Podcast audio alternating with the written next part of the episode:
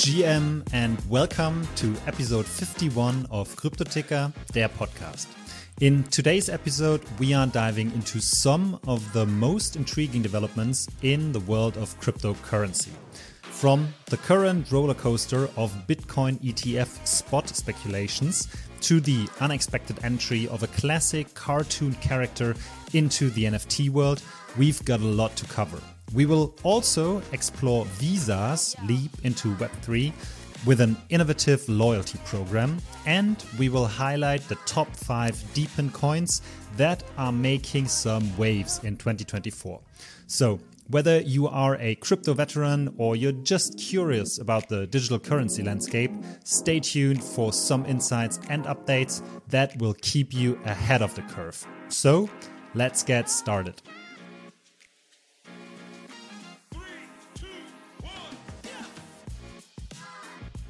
Kicking off today's episode, we are revisiting the topic of Bitcoin ETFs, a subject that we have already explored in depth in episode 44.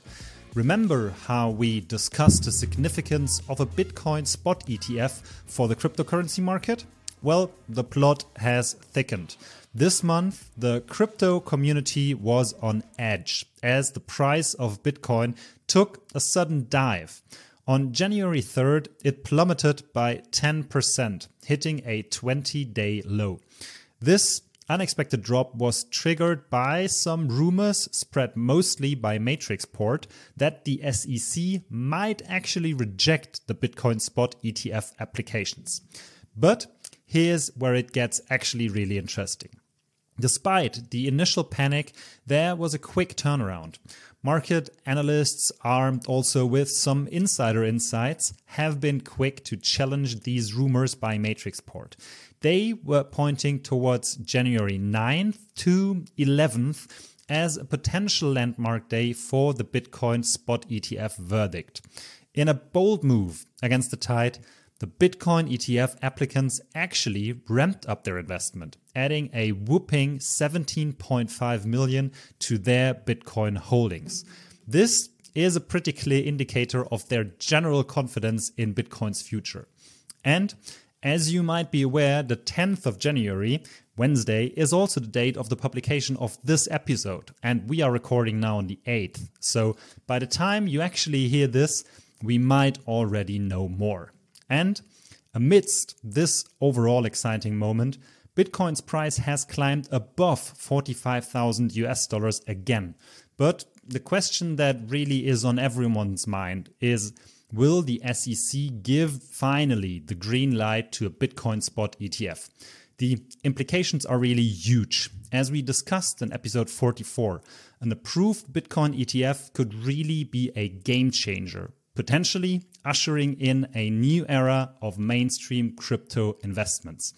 If you don't want to miss out on any updates on this evolving story, really just make sure to follow us on Twitter at CryptoTicker.io, where we will be keeping a very close eye on the developments and we will be sharing the latest news as it happens. So make sure to stay tuned. Now, onto a rather unexpected yet still fascinating development in the NFT space. Do you remember Mickey Mouse, the beloved cartoon character? Probably yes. Well, an early version of Mickey Mouse has recently waltzed into the public domain, and it's causing quite a stir.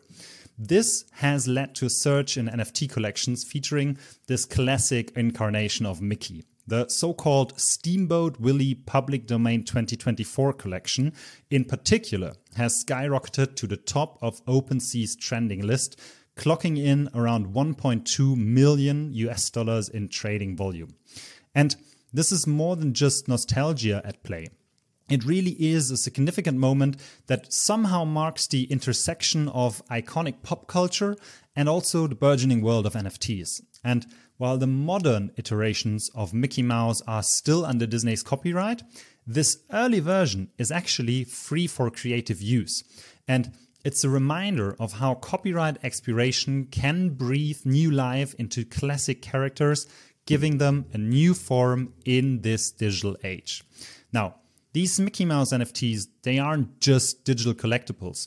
They represent a shift in also how we perceive and interact with art and intellectual property, and obviously as well the blockchain. It is a blend of the old and the new, a fusion of traditional media and cutting edge technology. As the NFT space continues to evolve, and who knows which, which beloved character might be next, and this to be honest, in our opinion, is just the beginning of a new era. And potentially, with the hopefully upcoming bull market, we will also see a new wave of really utility driven and long term sustainable NFT collections. Short break. If you like this episode of Crypto Ticker, hit the pause button and leave us a rating and a subscribe. This helps us quite a bit as a podcast, and we appreciate any feedback. And if you need more insights and info after the episode, just check out cryptoticker.io. There you can find everything about cryptocurrencies, Web3, NFTs, and much more. Already since 2015, the CryptoTicker team has been taking care of offering newbies and pros a home in the crypto space. On cryptoticker.io, you will find new article and insights every day, packed with news, tips, background info, and exciting insights. In the CryptoTicker Discord, you can exchange ideas with thousands of like minded people, ask questions, make contacts, and much more. Take a look at the show notes right now because there you will find all the links to CryptoTicker and you can directly become a part of the community. And now enjoy the rest of the episode of this CryptoTicker podcast. Now, let's shift gears to a major move by Visa. Visa is a name that is synonymous with global payments. And Visa is stepping into the Web3 world with a groundbreaking initiative. They have just launched a Web3 centric loyalty engagement solution, aiming to revolutionize how we think about rewards programs. Now, imagine earning loyalty points not just through transactions, but also through engaging digital experiences like gamified giveaways or augmented reality treasure hunts. And this is about taking the concept of loyalty programs, which have seen a lot of evolution over the past decade, and thinking about how to move it further into the future. Visa's approach signals a significant shift in how major financial institutions are viewing the potential of blockchain and Web3 technologies. They are not just experimenting, they are actively finding ways to bridge the gap between the digital and real world experiences of consumers. By partnering with smart media technologies, Visa is creating a digital wallet where consumers can collect rewards that can be used for various virtual, digital, or real world experiences. This move by Visa is a clear indicator that the traditional finance world is not just watching the Web3 space from the sidelines, but it is ready to play an active role in its evolution. It is a pretty exciting development that could really open up some new possibilities for consumer engagement and loyalty strategies. Now, to wrap up today's episode, we are turning our attention to another groundbreaking trend in cryptocurrency the so called decentralized physical infrastructure networks, or DePINs. These networks use blockchain technology to revolutionize physical infrastructure and hardware networks, bringing enhanced efficiency, transparency, and also democratization. They really are the talk of the town. So we took a deeper look into DePIN tokens that are currently on the market. And here are the top five DePIN coins that are really making some waves in 2024. First, we have ColdStack. ColdStack is the world's first decentralized cloud aggregator, and it is pioneering the consolidation of decentralized data storages. It offers an AI driven, cost effective, and secure platform for file storage, integrating various decentralized clouds. Next, we have the so called quantum resistant ledger. They are addressing the threat of quantum attacks, and QRL is a fully quantum resistant blockchain network, utilizing advanced cryptographic techniques for heightened security. Next up, we have Hivemapper. Their token is called Honey.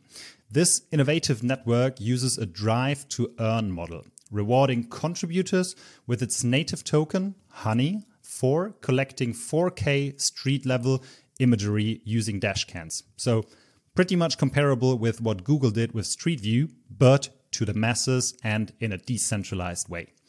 The last one we have on our list today is MXC.